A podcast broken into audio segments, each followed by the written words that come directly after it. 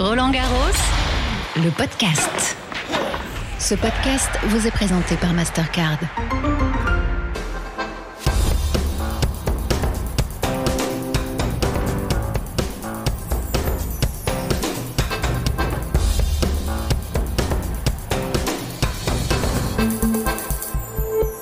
Bonjour à tous, bienvenue dans la Hour de Roland Garros tous les jours de 17h45 à 18h15 en direct sur YouTube. Aujourd'hui, c'est une journée particulière. On fête un anniversaire. Oh, ça va pas être difficile à trouver. Bonjour Émilie Lois. Bonjour C'est pas le vôtre. Non, bientôt, c'est le 9, donc le euh, 9. dans quelques jours. Mais Celui là, de Raphaël Nadal est passé aussi il y a quelques jours. C'était le, le, 3. le mois de juin est un, un très grand mois et on fête les, les 40 ans de la victoire de Yannick Noah euh, aujourd'hui. 5 juin 1983. Personne n'a oublié, évidemment, le dernier Français à avoir gagné Roland Garros. Patrice Chazelauer est notre, est notre invité. J'en perds mes mots, Patrice. Je suis désolé. L'entraîneur de Yannick de l'époque. Salut. Bonjour. On est encore là. Vous êtes encore là. Oui. Les anniversaires se suivent. Vous en avez pas marre des anniversaires? Écoutez, euh, pff, non, j'en ai pas marre. Quand on parle de Yannick, j'en ai jamais marre. Et enfin, il y a tellement bons souvenirs que bon, moi j'aime bien qu'on en parle. hein. Savez, ça fait tellement longtemps qu'on attend le successeur de Yannick.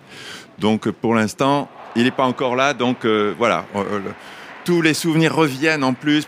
Plus on m'en parle, plus les souvenirs reviennent. Donc moi, à chaque fois, j'ai un plaisir immense. Puis les émotions reviennent. Au bout d'un moment, vous allez voir, j'ai les émotions qui sont toujours là bien présentes. Eh bien, on va, on va se replonger dans ces souvenirs aussi avec Julien Pichenet, journaliste à la Fédération française de tennis. C'est un peu l'encyclopédie du tennis en plus ici à Roland Garros. Salut en, Julien. en plus, il se trouve, je suis à peine moins âgé que vous, euh, Eric, que c'est mon tout premier souvenir tennis. Euh, et je suis pas le seul dans ce cas-là. On sait que la directrice de, de Roland Garros, euh, Amélie Mauresmo, euh, aussi a, a- a ce, a ce souvenir, ce premier souvenir, euh, de la victoire de Yannick à Roland Garros. Donc euh, voilà, ça, ça a marqué euh, toute une génération. moi. Vous portez d'ailleurs un très joli t-shirt Ah ouais. 1983, moi aussi, de deux celui-là, couleurs différentes.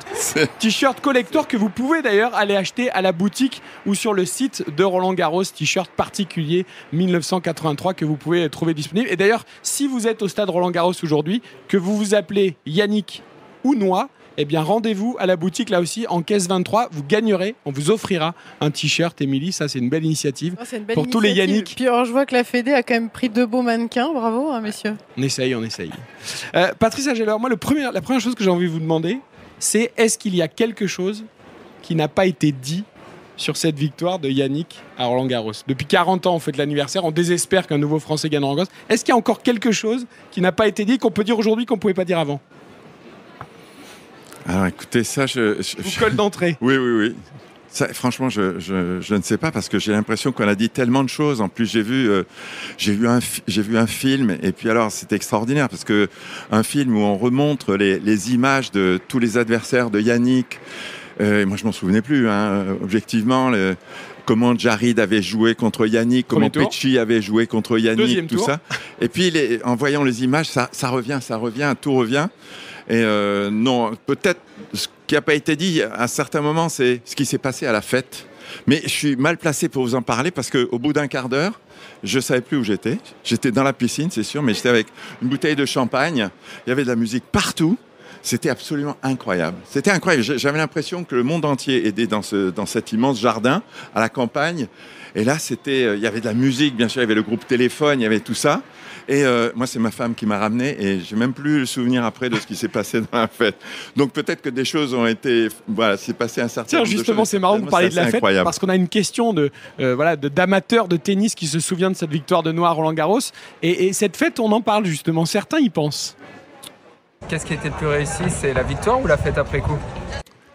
Alors, qu'est-ce qui était le plus fort et le plus réussi La finale ou la fête La, la finale, je peux vous en parler, mais la fête très très peu. hein, je vous assure. En plus, tu as les émotions quand euh, il y a tellement de pression au moment de la, de la victoire que derrière la fête, tu es quand même déjà bien fatigué après, Oui, on est, on est émotionnellement parlant. forcément, forcément être très fatigué, mais euh, je crois que ce qui a fait vraiment l'effet, c'est le champagne. hein. Ça a été le champagne immédiatement euh, avec le papa, les embrassades, bien sûr, le papa, la maman, enfin toute la famille, hein, toute la famille, parce que cette victoire, c'était, euh, ça représente beaucoup de choses. Ça représente beaucoup de choses. Euh, les gens peut-être pas conscience que euh, les familles sont toujours très très importantes dans la formation d'un joueur, mais là, quand on laisse partir son fils à 12 ans et demi, à 7000 km, et qui se retrouve interne dans un lycée avec d'autres enfants qui sont tous plus âgés que lui, c'est pas facile. Mais Yannick le dit et le dit et l'a souvent dit et le dit encore aujourd'hui, ça l'a endurci. Et c'est peut-être justement là qu'il s'est forgé le caractère qu'il avait pour pouvoir vraiment faire ce qu'il a pu faire. Parce que ça a été difficile, mais ça, il arrive un moment où la difficulté, c'est la norme si on veut devenir un champion. Et, euh, donc, il faut s'habituer à ça. Et je crois que très tôt, plus on est vraiment confronté à ces difficultés, qu'on s'habitue à ces difficultés, et mieux armé on est pour vraiment euh, faire une carrière professionnelle. Patrice, je suis, je ravi de pouvoir vous poser la question parce que j'ai jamais eu l'occasion de le faire. Yannick Noah, évidemment, en 40 ans, a très souvent parlé de cette victoire en 83 parce que toutes les années en 3, il y en a eu pas mal depuis. On lui pose la question et, et quand on compile un petit peu toutes les interviews, toutes les déclarations qu'il fait, c'est une sacrée personnalité. Yannick, parfois, euh, il peut répondre tout et, et- et son contraire. Il a déjà dit que euh, il a jamais vraiment bossé de sa carrière et que il a que il a, il a carburé qu'à l'amour et que c'était parce que il était amoureux d'une américaine à ce moment-là, Jill, qu'on voit d'ailleurs euh, dans les images, qui était derrière sa maman et juste à côté de son papa euh, dans la loge, et que c'est pour ça qu'il a gagné Roland Garros. Il a aussi dit que euh, il n'a bossé que trois semaines dans sa vie. C'était avec vous entre le match contre Orantes qu'il a perdu à Monte Carlo et euh, enfin trois semaines un petit peu plus, un mois et demi, et, et- et- et la victoire contre Villander ici en finale. J'aimerais savoir, j'aimerais avoir votre version et savoir où se trouve la vérité. Est-ce que Oui. est-ce que c'est l'amour qui l'a fait gagner ou est-ce que c'est vraiment le travail et la mission commando que vous aviez avec lui euh, échafaudé ou un peu Vous savez, je crois que pour euh, tous les joueurs, l'amour, euh, ça, ça- c'est important. C'est important. hein, et euh, je crois que que ce soit les filles ou les garçons, quand, euh, quand ils sont ou quand elles sont amoureuses, euh, il se passe quelque chose. hein. Il, y a, il y a de la joie, il y a, il y a vraiment du bonheur et tout se passe très très bien. Mais vous savez, on ne gagne pas Roland Garros si on bosse pas. Et si on bosse pas depuis le moment où on tient une raquette. Et moi, je peux vous dire, parce que je suis avec lui pendant 11 ans, mais je suis pas le seul. hein.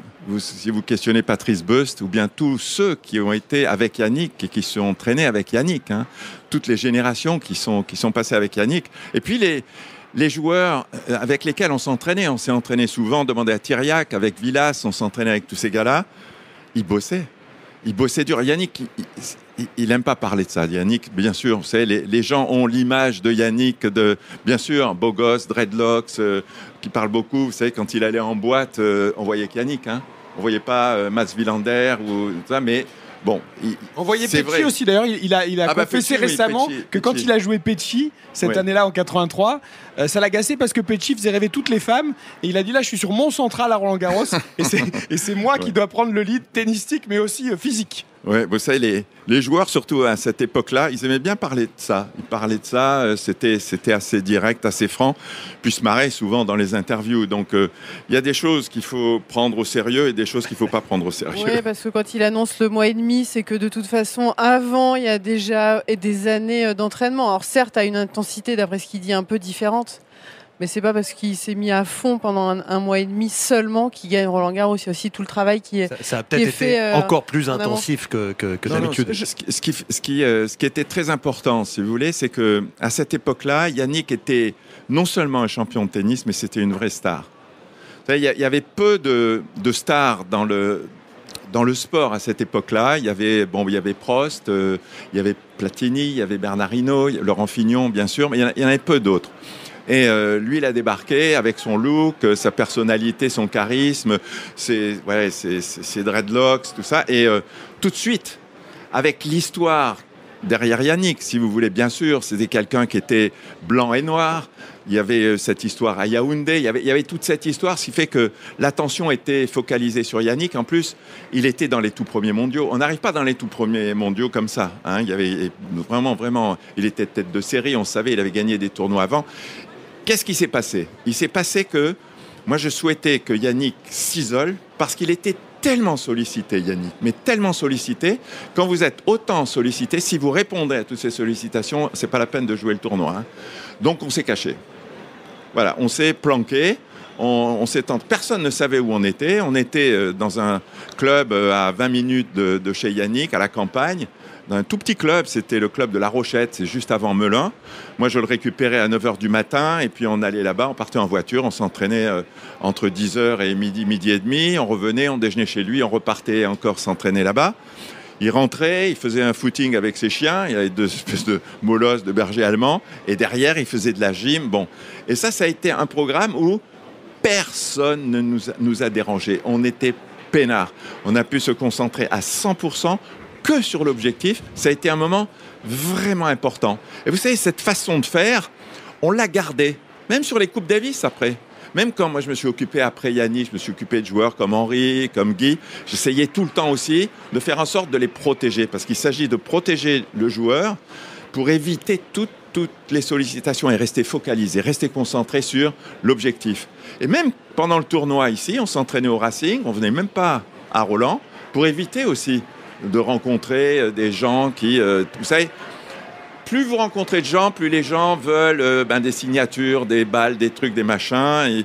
Ils, vous parlent. Et puis tu vas gagner, Yann, tu vas gagner, tu vas gagner. Donc à un moment donné, il faut essayer vraiment mettre tout ça. Donc ils venaient, ils se planquaient, ils passaient le plus vite possible. Il allait dans le vestiaire deux heures avant.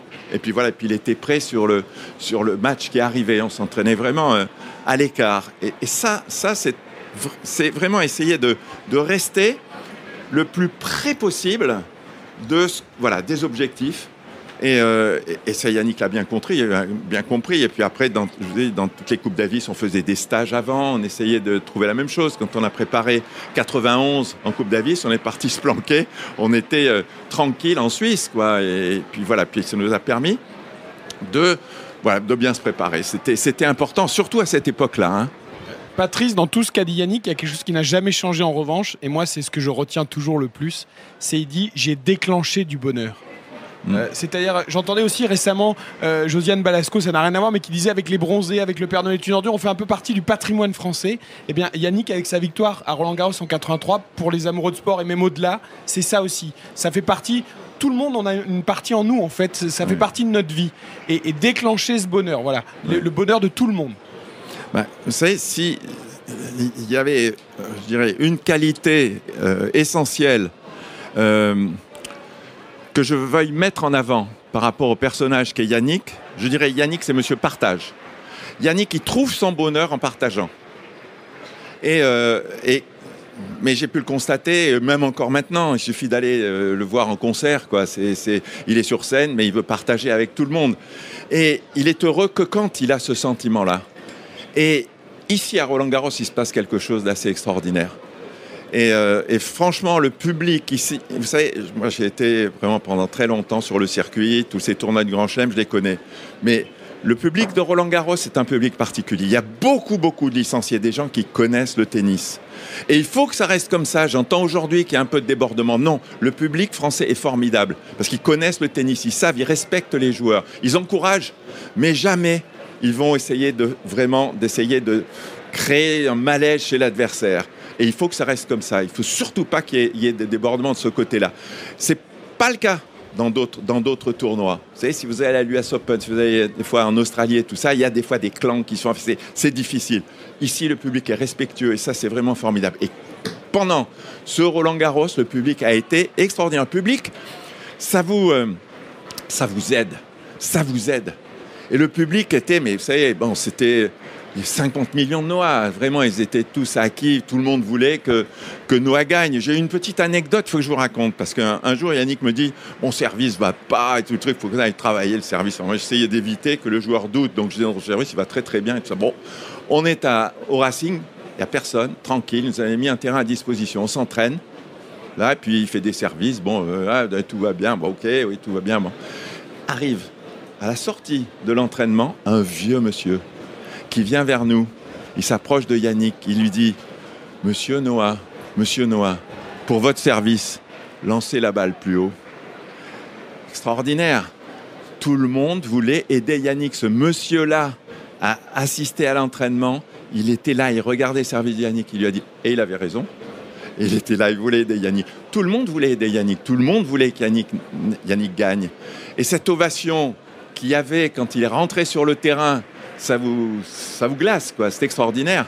Mais après, quand il a eu gagné, quand il y a eu cette balle de match, la folie qui s'est emparée de tout le monde, là, le terrain qui a été envahi. Ça, c'est incroyable, le terrain qui est envahi. C'est vrai que maintenant, on pourrait plus, parce que en plus, tout est tellement formaté, mais ça fait du bien aussi de revoir ces images et de revoir en fait ces gens qui vont sur le. N'étiez pas descendu, vous, Patrice Je crois que vous étiez resté. Euh, bah, il a pas eu le temps en fait. Il a pas été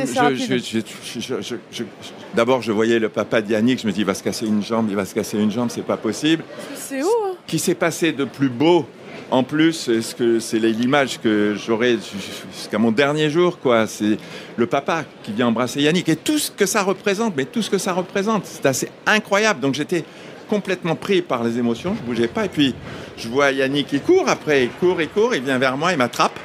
Il a failli vous faire tomber. Il m'attrape, oui, il me fait tomber. Enfin, je Ouais. bouscule, bon, il me rattrape, il était costaud. il me rattrape, et puis, euh, et puis là, il dit euh, On a gagné, on a gagné. Quand je vous parlais du partage, c'est, vous savez, c'est, c'est le plus beau cadeau qu'on puisse faire à un entraîneur. Je souhaite à tous les entraîneurs vraiment d'avoir des joueurs qui viennent vraiment vers le joueur et dire on partage. Parce qu'on sait très bien, il faudrait qu'on reste, nous, les pieds, les entraîneurs, tout entraîneur qu'on est.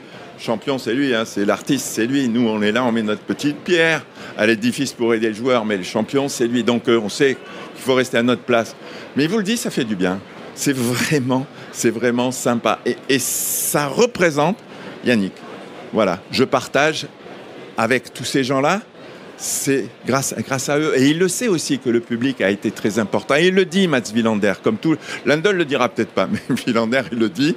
C'est important. Mais le public a été respectueux. Et Wilander, il vous le dira aussi. Il dit le public français a été formidable, respectueux, mais était derrière Yana, et derrière Yann. Et il dit encore aujourd'hui, Wilander, il dit c'est incroyable, mais j'aurais voulu être à la place de Yannick, quoi.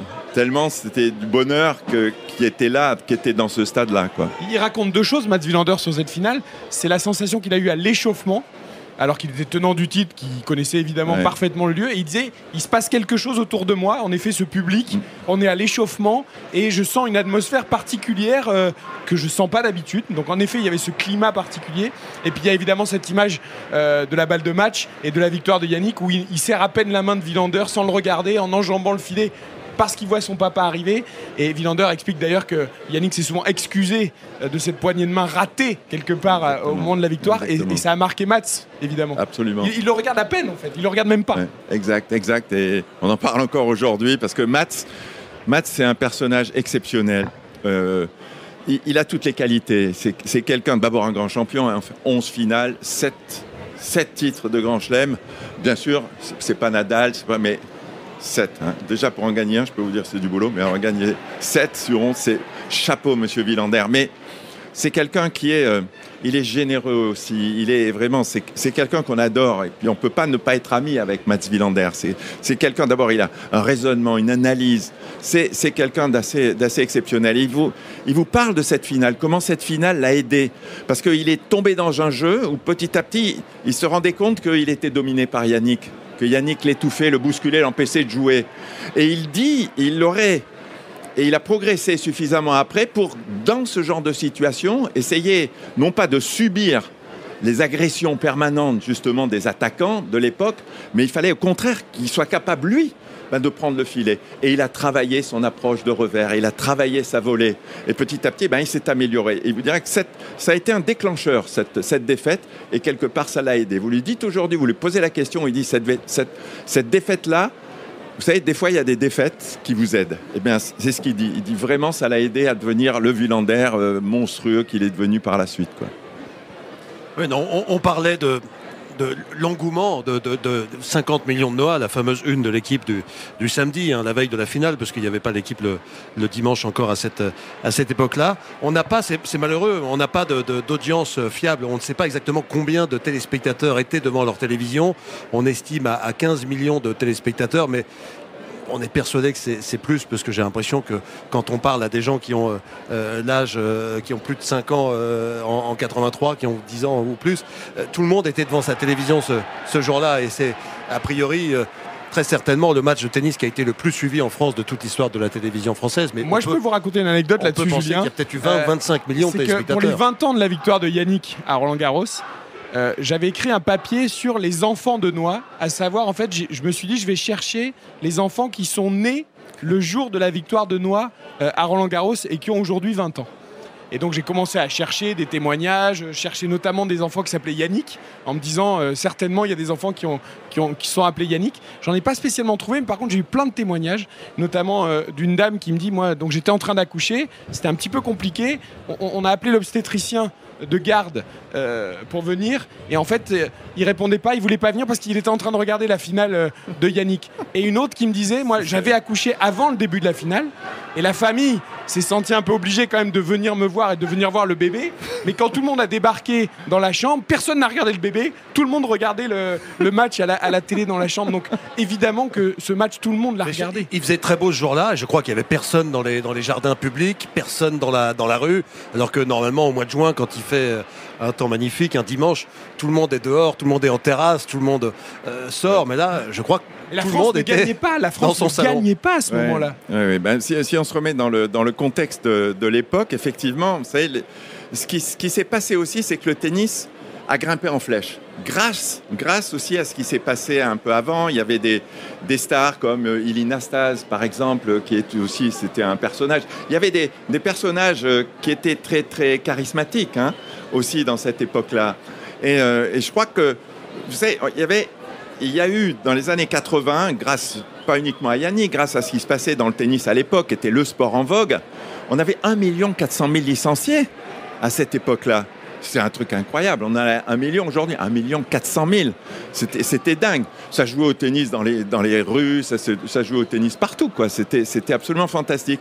Et les champions de tennis, il n'y avait pas le code de conduite qu'il y a aujourd'hui, et puis McEnroe, enfin tout. Euh, Il y avait, il y avait des champions qui s'exprimaient un petit peu, qui faisaient un petit peu partager leurs émotions avec tout le monde. Des fois, c'était un peu limite, mais ça faisait marrer les gens. C'était assez, c'était assez incroyable. On, on se- on s'ennuyait jamais. Personne ne s'ennuyait jamais à regarder un match de tennis. Il se passait toujours quelque chose avec Nastase, avec McEnroe, avec tous, avec tous ces gars-là. Est-ce qu'il y a un joueur aujourd'hui d'ailleurs qui. C'est presque impossible aujourd'hui avec Non, tous les a- règlements. Mais est-ce qu'il y a un joueur aujourd'hui sur le circuit que vous trouvez qui, voilà, qui, a, qui a un petit quelque chose, un petit charisme, une petite attitude qui fait que ça bouscule un peu ce qui est devenu un peu aseptisé? Écoutez, Pour faire le Je- lien entre le passé et le présent. Est-ce qu'il y, a- est-ce qu'il y a un joueur qui. Écoutez, il y, en a certainement, euh, mais ce qui se passe aussi, c'est qu'avec euh, le code de conduite, qui certainement a ses raisons d'être, mais vous ne pouvez plus rien faire hein, aujourd'hui. Marat Safin avait pris un avertissement quand il avait baissé euh, son short sur le central, sur le C'est très compliqué. Alors, je ne sais pas comment résoudre ce problème, mais c'est compliqué pour qu'un joueur puisse vraiment un petit peu manifester ses émotions et tout ça. Vous êtes tout de suite recadré. Ça a changé, c'est différent. On peut peut plus, on peut plus, plus. on- voilà, c'est complètement. on peut euh, plus- maintenant, on tu as peut des codes de refaire le- conduite euh, Voilà, euh, c'est- tout, et, euh, n'importe quoi. Le moindre dérapage, t'es rappelé alors. Oui, euh, bah oui, oui, tout t'as à fait. t'as l'avertissement euh, direct. C'est différent. Euh, Aujourd'hui, euh, vraiment, on s'extasie devant la, vitesse du jeu. C'est vrai que quand on regarde la vitesse du jeu aujourd'hui, ça n'a rien à voir. Les joueurs frappent tellement fort dans, dans la balle. C'est c'est un autre tennis. Ça peut être spectaculaire aussi. Mais bon, c'est- je crois que chaque période a ses, a ses atouts. Aujourd'hui, c'est différent. C'est fantastique parce qu'il n'y a qu'à voir hein, le monde qu'il y a ici, de regarder des matchs. Moi, je regardais tout à l'heure Rune. Rune, c'est fabuleux aussi à regarder, c'est spectaculaire. Donc, il y a des personnalités qui sont très, très différentes. Mais le public est toujours le même. Attendez, c'est ça qui est extraordinaire. Le public est pareil, ils sont fous là. Vous avez regardé les Ouais, matchs. soir, il y a, des matchs, chaud, ouais. le public est en transe aussi à certains moments. Et ça, ça, ça y fait aussi hein, pour, le, pour, pour, pour un sport et pour les joueurs de se sentir vraiment poussés, transcendés comme ça. Il y a des joueurs, il y a eu des retournements de situation.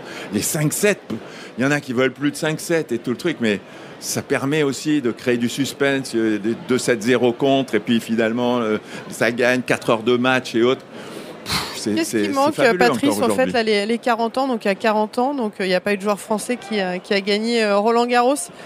Euh, quelle était la plus grande qualité d'Yannick qui lui a permis de remporter le tournoi de Roland Garros Et qu'est-ce qui a manqué à certains joueurs, justement, pour aller soulever, euh, soulever le trophée? C'est, une question qui est, qui est un petit peu large, mais j'ai l'impression qu'on n'a jamais été très proche, si ce n'est avec euh, Henri, mais euh, en finale, mais il était quand même assez loin de, de remporter la finale. Qu'est-ce qui fait que, que Yannick est le dernier? Écoutez, je ne voudrais pas refaire toute l'histoire, mais Parce que tu parles de la- formation tout à l'heure, si je peux.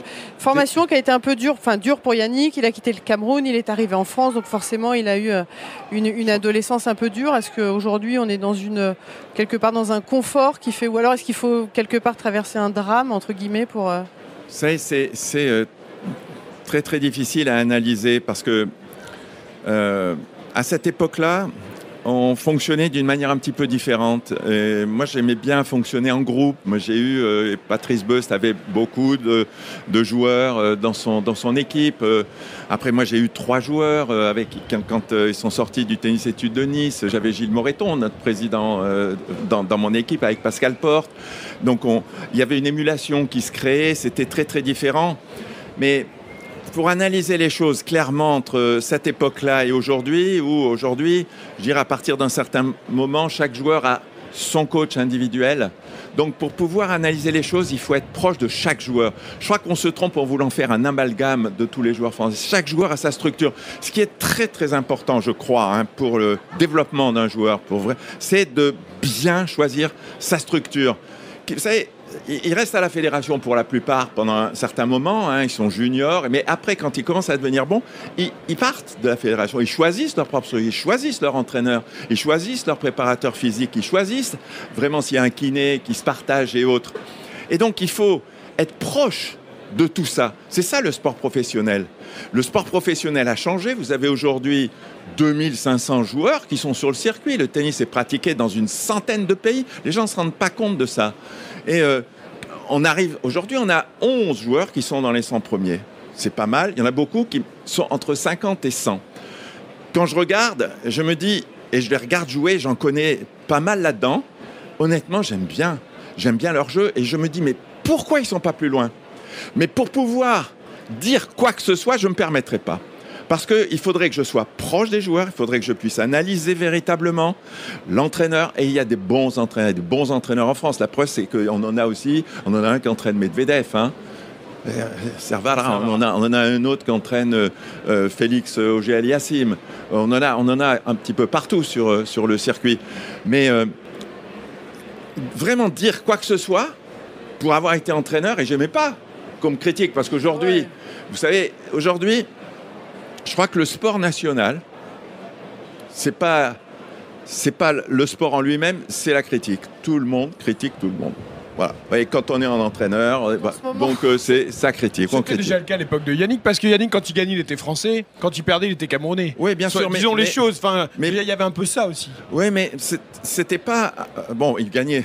Donc, c'était, si vous voulez, il a gagné 24 titres, il a, il a gagné pas mal de choses. Il y avait d'autres joueurs qui ont bien joué. derrière. Mais je trouve qu'aujourd'hui, on fait des fois un procès, si vous voulez, aux joueurs sans véritablement analyser les choses. Non, non, j'étais sur la qualité en fait du joueur. Euh, Qu'est-ce qu'il faut vraiment la qualité? Parce que quand on regarde là, le très très haut niveau, déjà les joueurs n'ont plus aucune euh, lacune dans leur jeu.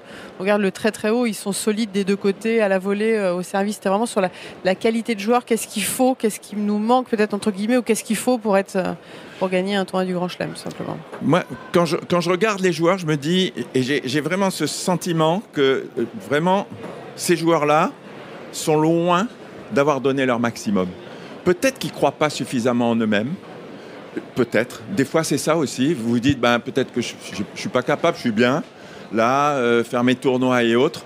Mais je pense que vraiment, ces joueurs-là, ils, ont, ils ont un potentiel pour aller plus loin. Quoi. Je me dis, ils sont là entre 50 et 70, tout ça. Et puis, on en a deux, trois petits jeunes qui viennent d'arriver.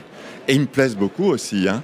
Ils me plaisent beaucoup. Et je me dis, ceux-là, bon, si je pouvais revivre 40 ans en arrière, j'aimerais bien les entraîner. Vous savez, quand on a. Quand on aime le, tennis, on a toujours envie, des fois, bon, dans une autre vie peut-être, mais c'est, il y a vraiment quelque chose. Ils me plaisent, ils ont un bon tempérament, ils ont envie. euh, Je discute un peu avec leurs- entraîneurs que je connais pour la plupart. Et, là, je, je veux pas leur porter malheur, mais franchement, franchement, attendons un petit peu, soyons patients, n'en parlons pas trop. Voilà, terminé, on en parle trop, faut les laisser grandir, faut les laisser se développer. Mais pour les prochaines années, et puis pour ceux qui sont entre 50 et 100, allez-y les gars. On va conclure avec, Julien Pichenet. Rappelons quand même qu'avant la victoire d'Yannick, c'était 37 ans. hein. Il avait fallu attendre Marcel 46. Bernard en Bien 46. sûr, non, parce qu'on a l'impression que depuis Yannick, euh, alors certes, ça fait 40 ans, mais avant, c'était 37 aussi. hein. Il n'y en avait pas eu euh, 50 avant. hein. On a eu des finalistes, hein, faut pas oublier Patrick Troisy, euh, faut pas oublier. On n'avait pas gagné depuis Ah 37 oui, bien ans. sûr, mais Bernard bon. Moreau en 63 aussi. Non, mais j'ai j'ai retrouvé la toute première télévision de Yannick Noah. On est en mai 77. Sur Antenne 2. Cette année-là, il joue le grand tableau, il a une wildcard, il perd au premier tour. Il joue les juniors, il perd en, demi-finale. C'est déjà un, grand espoir du, tennis français, mais pas encore connu du grand public. Et sa première déclaration à la télévision est fracassante. Il dit que le tennis français manque d'ambition. C'est vrai que dans les années 70, bon, il y avait Geoffrey, il y avait Dominguez, mais c'était pas des, très grands résultats qu'on qu pouvait espérer. Il y avait Prosi aussi. Et, Noah dit que les joueurs manquent d'ambition, que lui en a et qui veut gagner de grandes choses, qui veut être un champion. Il a alors 17 ans, il dit ça, c'est absolument incroyable de revoir cette, cette vidéo qu'on peut voir sur, sur l'INA. Euh, peut-être qu'il a embarqué tout le monde, il vous a peut-être embarqué aussi, lui, dans ses ambitions. C'est peut-être ce qui a fait la différence avec, euh, avec les autres Français, ce qui explique pourquoi on ne gagne pas Roland Garros depuis 40 ans, c'est que lui avait cette espèce de, de folie, de croyance en lui, euh, qui l'a amené à dire ça euh, oui. sans trembler, parce qu'il faut oser le dire devant les caméras de télévision, je veux, je veux gagner des grands chelems, euh, les autres manquent d'ambition, moi j'en oui. ai plein, et vous allez voir ce que vous allez la voir. Conclusion de Patrice Agelower. Alors je vais vous dire franchement, si j'avais euh, une qualité à mettre en avant pour un joueur, je mettrais l'ambition. Le, rêve au départ qui devient l'ambition après. Mais, l'ambition, pas celle qui est annoncée, vous savez, où l'agent dit, va dire que tu vas être numéro un mondial pour les sponsors et pour... Non, non, non. L'ambition que nous, entraîneurs, on voit. C'est-à-dire que, vraiment, vous savez, on parle des qualités mentales. Moi, les qualités mentales à l'entraînement, je les vois. Hein celui qui a de la volonté, celui qui fait des efforts, celui qui cherche le dépassement de lui-même. Enfin, tout ça, je les vois. C'est là, je vous dis, l'ambition. Et aussi, vous savez, quand on quitte sa famille et qu'on a 12 ans et demi, 13 ans, qu'on reste, que le soir on bosse alors que les autres sont des fois dans les vestiaires en train de prendre leur douche et autres, plus, c'est ça l'ambition, celle que l'entraîneur peut dire oui, oui, il bosse. Et vraiment, c'est celle-là. Et je sais pas pour les autres, mais en tout cas, moi, j'ai eu des joueurs où je voyais vraiment qu'il y avait quelque chose, quelque chose de plus. Et c'est cette qualité qu'il faut mettre en avant. Soyez ambitieux et ayez des grands rêves comme Yannick Noah il y a 40 ans, cette victoire à Roland Garros en 1983. Bon anniversaire Patrice. Merci. Bon anniversaire Yannick, bon anniversaire à tous. Euh, belle fête ce soir. Attention au champagne et à la piscine, euh, Patrice, parce que apparemment il y a 40 ans c'était une sacrée fête. Donc ouais. euh, profitez-en bien. voilà. Et nous aussi le tennis français, on fête cet anniversaire en espérant qu'un jour on parle d'un autre joueur qui aura gagné Roland Garros. C'était l'Happy Hour. Vous pouvez le retrouver en podcast sur l'appli Roland Garros et sur toutes les plateformes. À demain.